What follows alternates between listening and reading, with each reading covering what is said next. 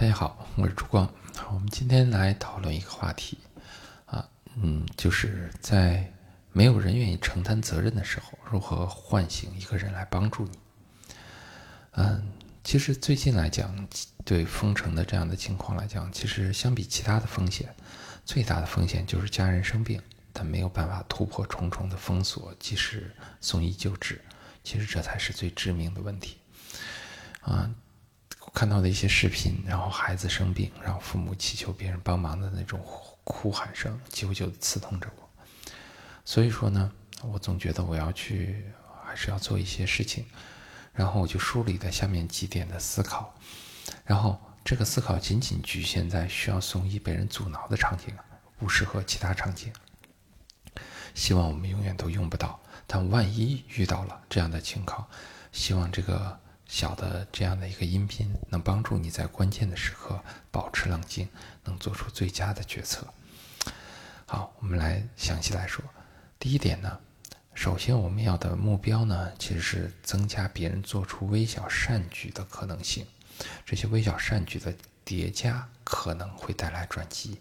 我们不要指望说别人能听我们的，按照我们想的来去做，那是不可能的。啊，所以说。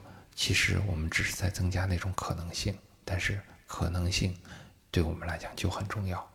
啊，在这里要提醒的是，其实还是要先去祷告的，在这种事情上，因为人的努力还是很有限的。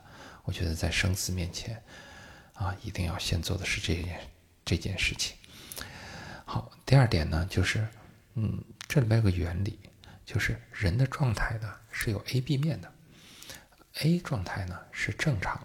文明有情感的状态，而 B 状态呢是应激时候隔绝情感的状态，而阻挠你的人呢，他这时候呢，他可能是一种很麻木的状态，其实他正处在 B 状态下，而在这种情况下，你唯一的机会就是站在 A 状态，不断的唤醒他回归一点点 A 状态来帮助你，只有一个 A 状态的人才能帮助你，如果你站在 B 状态。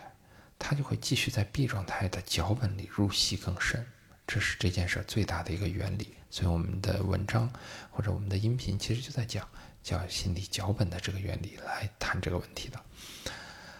第三点呢，就是眼泪、哭喊、撕扯、死亡都是 B 状态心理脚本的一部分，而 B 状态的每个人对这件事承受能力都极高，但 A 状态的人就无法承受这些。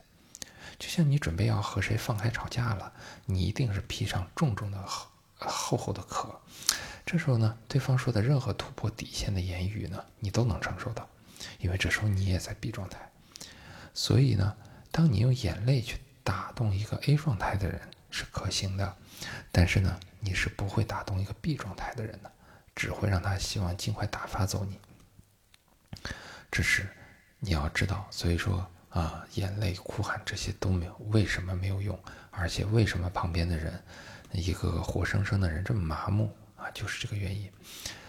好，第四点呢，呃，因此你要确保你在 A 状态和对方沟通，那这当然很难，但是没有办法，所有的成功都是逆着人性的，对吗？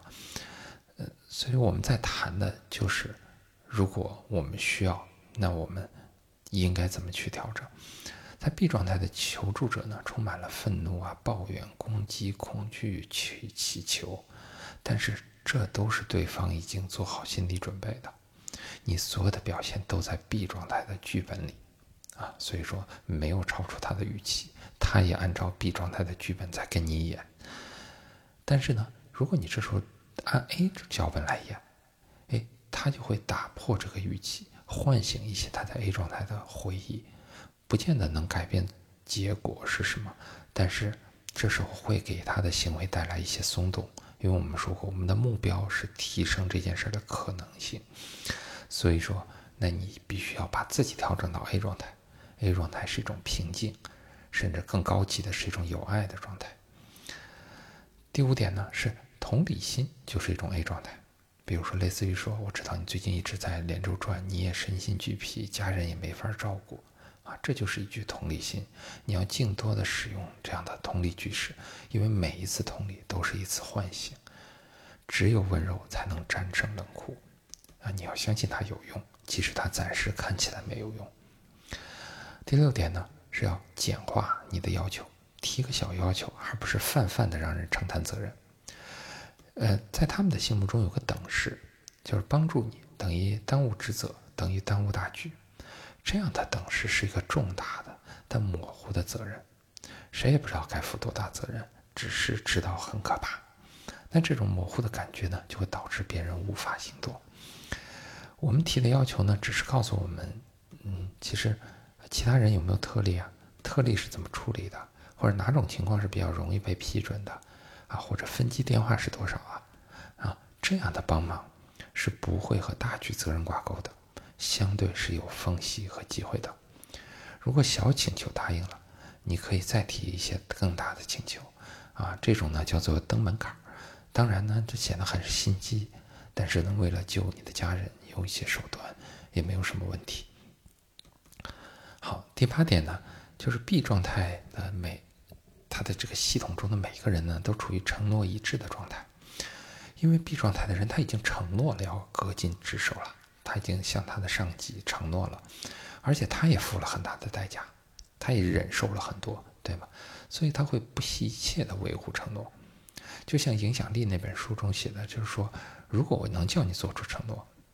选择立场，公开表明观点，我就帮你铺好了一个舞台，促使你不假思索的按照先前的承诺去做。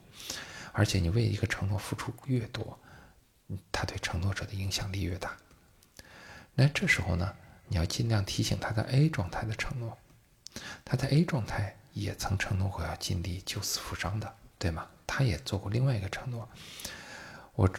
比如说，我知道你必须履行你现在的职责，但你过去也一直在尽力帮助很多人啊，等等等等。其实你在提醒他在 A 状态的承诺，这些提醒呢，能唤醒一部分他在 A 状态的心境，而这个心境可能已经离他很远了。第六点，在 B 状态中的每一个人呢，他都形成一个加强回路，一个人的 B 状态会加强另外一个人的 B 状态。就像房间里的大象里说过的，沉默的参与人越多，然后这个沉默越难被打破。所以说呢，如果有可能呢，啊，你也尽量是在一个一对一的场景里沟通。如果暂时没有这样的机会，就等一等。在一群同事面前，对方更倾向于用 B 状态的预定脚本和你沟通的，啊，因为他更难打破那个沉那个大象。第七点，然后呢，叫具体指定一个人。让人从角色中想起来自己。你这时候呢，对话为什么难呢？因为他是一个，他已经，他是个角色，而他不是一个活生生的人。所以说呢，他可以忍受很多的情感。当人们忍隐藏在口罩和防护服中呢，个体其实就消失了。啊，所以说这时候呢，如果你能问到他怎么称呼啊，他说我姓李啊，这时候呢，你就更容易。说呃李先生或者什么什么之类的，你就更容易唤起他的个体感受，其实是在提醒他，他是一个自己，而不仅仅是个角色。影响力中说到，一般而言，在需要紧急救助的时候，你的最佳策略的就是减少不确定性，让周围人注意到你的状况，搞清楚自己的责任。根据研究结果，在一群人中找到一个人，啊。叮嘱他，直接对他说：“你穿蓝夹克的那位先生，我需要帮助，请叫救护车来。”那这样一句话呢，就消除了一切的可阻碍或拖延救助的不确定性。但是要说明的是，如果你在 B 状态的时候，你单独指定了一个人，他也不见得帮助你啊。但是呢，大原则仍然是寻找一个看起来最容易被唤醒的人，然后和他单独沟通，啊这时候不要对着一群人呼喊。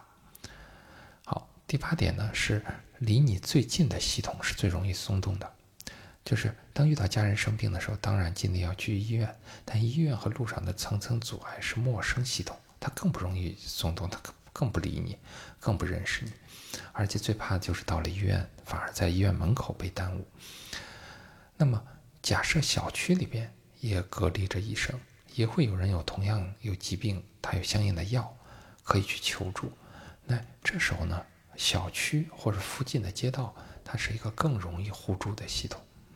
那么这时候呢，如果你打电话已经明确得知医院其实并不容易进，那你就需要一边去寻找那个确定能去的医院，另外呢，一边呢在小区的范围内求助，其实是更可靠的选择。啊，很多人生了病，他直接就去医院，结果到了医院门口，发现完全说服不了别人，那这时候反而是更大的问题。好，做一个小结啊，以上所讲的可能都没有用，然后呢，也许会有用，但更大的可能性是没有用。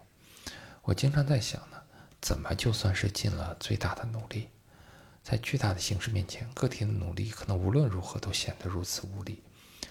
但我还是相信呢，任何系统都不会是铁板一块，每个系统都有缝隙，而这个缝隙就是家人救治的希望。我既然已经看清了眼泪在这里边完全不起作用，那我们就要抖擞精神，用更符合心理规律的方式，用你的最佳状态去尽力而为。我衷心希望这样的行动建议会被丢到垃圾桶，大家永远都用不上。好，那个呃，我是朱光，欢迎大家关注我的公众号 Energy Thinking。那我们下期再见。